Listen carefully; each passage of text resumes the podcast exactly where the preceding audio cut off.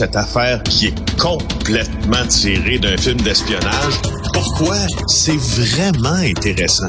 On peut pas dire l'inverse. Donc, la drogue, c'est donc. Un journaliste d'enquête, pas comme les autres. Félix Séguin. Alors, Félix, on revient sur le texte de ton confrère Michael Nguyen. Là, lourde peine pour avoir déchargé une arme en pleine rue à Montréal. 12 ans de prison. Euh, les gars, les gars, trois gars qui ont tiré sur un gars, ils ont tiré dans la jambe, mais il y a une bague qui s'est logée dans un taxi, une autre dans une fenêtre. As-tu vu la feuille de route de ces trois criminels-là, toi? Ben, tout à fait, tout à fait. Euh, Michael nous offre toujours des textes qui sont bien fondés en droit. Il est connaissant là-dedans. C'est un journaliste judiciaire.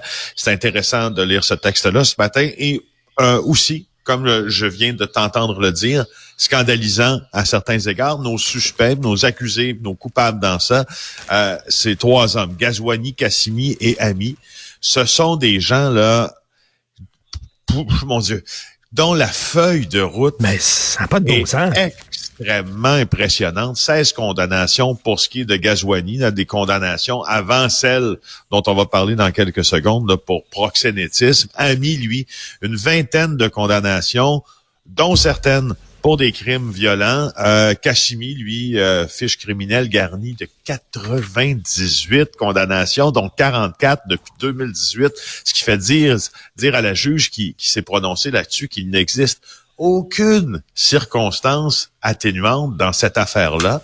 Et cette affaire-là, ben, racontant, il faut, faut bien la raconter un peu. C'est un, euh, écoute, je peux même pas me mettre dans la peau euh, de cette famille-là. C'est, c'est les accusés dans ce dossier-là. Bon, ben, ils étaient, euh, ils ont frôlé là une femme, le sein d'une femme qui, qui, rentrait chez elle, et puis ils ont décidé de la suivre jusqu'à euh, leur appartement dans un édifice de Montréal. Et là, il y a un inconnu donc qui entre chez eux avec la femme. Alors le conjoint de cette femme-là tente de les expulser, saisit une machette, part aux trousses des suspects. Et là, euh, Ami et Cassimi euh, battent la femme à coups de crosse d'arme à feu, saccagent les lieux, et après ça, ils retrouvent le conjoint qui, qui, qui, leur en voulait, bien sûr, d'avoir violé comme ça euh, son intimité en tentant de le battre. Et là, il tire 11 balles dans cette direction.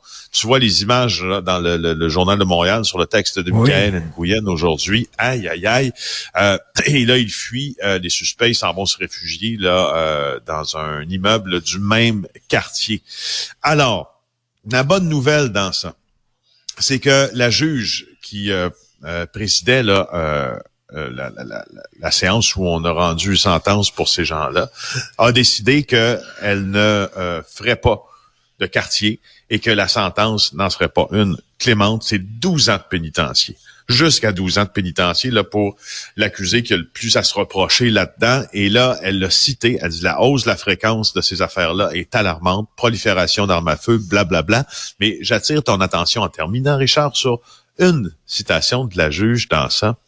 Et c'est drôle parce que je, je, je, en relisant ça, ça m'a dit, hey, coudon, a t bien raison? On a oublié ça. Elle dit, une arme à feu, là, c'est fait expressément pour tuer.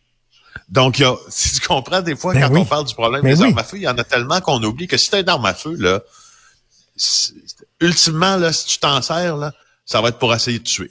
Ça sera pas pour euh, essayer de faire un nouveau décor dans ton mur de placo sais. mais comment ça...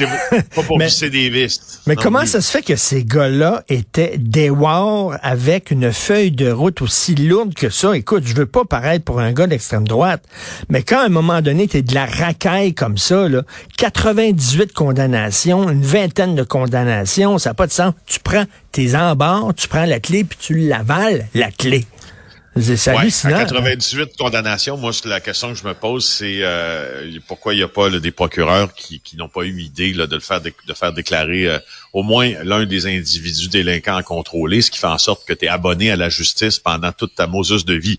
Hein, il faut toujours que tu fasses un petit coucou en disant je me comporte bien. Dans ce cas-ci, ça aurait peut-être sauvé bien des problèmes. Je suis absolument d'accord avec toi euh, quand tu vois des, des c'est ça, des, des racailles, vraiment des, des racailles, des, pourritures en fait comme ça. Tu dis oh là, là ça va pas, ça. Et ça, place, comme dirait la police, c'est pas dans la rue. Et ça, ça s'est produit ce crime-là en 2018, en septembre 2018, et le gars Cassimi, depuis 2018, il y a eu 44 condamnations. Oui, oui, exactement, c'est ça. Il n'a pas arrêté vraiment. Hein? Alors, non, c'est hallucinant. Quand je te parlais de notre système carcéral qui est basé sur la réhabilitation, je peux pas dire que ça fonctionne pour tout le monde. Candidat libéral condamné pour recel. Oui, encore une fois, donc dans cette euh, dans cette vérification le faite par notre bureau d'enquête, c'est vérifications, euh, des vérifications qui s'opposent aussi hein, euh, au débat sur sur la transparence. Doit-on tout dire? A-t-on droit à une deuxième chance euh, quand on se présente en politique? Enfin, euh, je te laisserai faire le débat, mais euh, David Alexandre Vincent, là, dans le journal aujourd'hui, nous apprend que le candidat libéral de la circonscription Côte du Sud, Sylvain Lemieux, a été reconnu coupable de recel à trois reprises dans le passé. Il ne se retire pas de la course. Il a été interviewé dans son garage, d'ailleurs. Euh, ses recels de moins 5 000. Il a payé les amendes, il y a ses condamnations. Il y a un garage il y avait des pièces volées. Il dit qu'il connaissait pas la provenance des pièces, maintenant qu'il est plus vigilant. Bon, alors, tu sais, des fois, il y a des histoires où tu te dis, euh, surtout si le, le, candidat et l'homme a prouvé après ces événements-là qu'il n'était pas abonné à la justice, puis qu'il n'a pas été à abonné à la hmm. justice avant.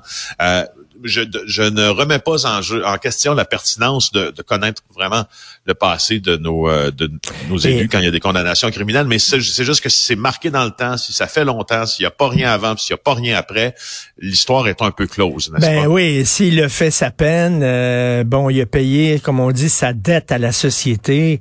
Euh, veut dire, notre système est aussi basé sur euh, la réhabilitation, puis tout ça, donner une deuxième chance à des gens. Pas une 99e chance. pas une 99e chance comme l'autre, là. Une deuxième. Écoute, je reviens là-dessus, Félix. Je suis désolé. 98 condamnations. Comment tu peux amasser 98 condamnations dans ta vie en quelques années? Je te, dis le système, puis tu sais, c'est pas moi qui, c'est pas moi qui affirme ça, c'est pas moi qui t'apprends ça.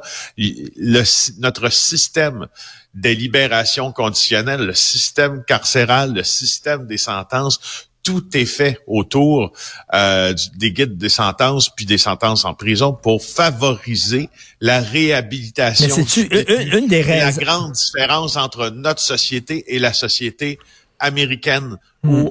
on est beaucoup dans l'interventionnisme pour pour ces, ce, genre de questions. Alors, tu sais, tu ça répond à ta question. Si la, la, réhabilitation est au cœur de ça, c'est sûr que tu vas avoir des, des fils qui sont mal attachés comme dans le cas de nos trois comparses. As-tu vu, il y a des gens qui ont tiré le signal d'alarme puis qui ont dit le système de justice est en train de craquer de tout bord, tout côté.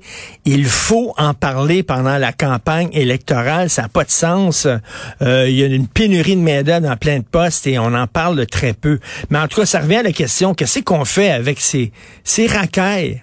Il n'y a rien à faire. 98 condamnations. Il manque de prison aussi. On n'en parle pas, mais il manque de place dans les prisons. Euh, Félix. En tout cas, euh, c'est ben effectivement. un texte. Tout à fait, un texte vraiment à lire de Michael Nguyen. Et euh, j'imagine que Félix, demain, on va se reparler de JE. C'est la saison qui recommence. Donc, Félix Séguin, merci beaucoup du bureau d'enquête et bien sûr, animateur à JE. On va se reparler demain. Excellente journée. Bye.